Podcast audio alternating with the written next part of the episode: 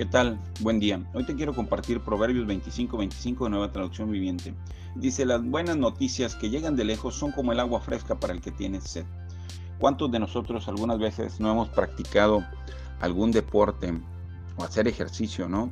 Y resulta que llegamos sedientos o tenemos sed y cuando tomamos agua ah, nos sentimos satisfechos, hasta hacemos esa expresión, ¿verdad? De gozo, de alegría, de felicidad, porque hemos satisfecho una necesidad.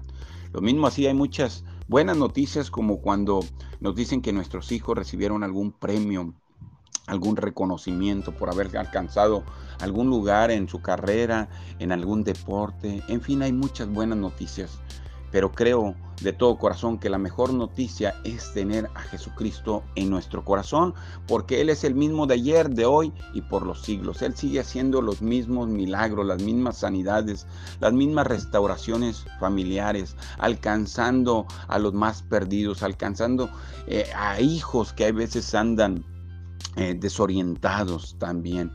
Esa es la buena noticia, buscar a Jesús, saber que Él vive que la esencia de Dios es amor y si tenemos amor en nuestras vidas, vamos a tener todo, porque el amor es la solución a los problemas de este mundo. Así que hay que compartir de Jesús, hay que tener a Jesús de nuestro lado, hay que dejarlo que Él guíe nuestros pasos, nuestro caminar, que realmente sea nuestro Señor, porque sobre todo esa es la buena noticia de que el día de mañana si morimos vamos a tener vamos a estar en ese paraíso hermoso y maravilloso que es el cielo. Perseveremos en el camino de Dios, que es lo más grande y maravilloso que nos puede suceder. Que tengas un excelente y bendecido día en el nombre de nuestro Señor y Salvador Jesucristo.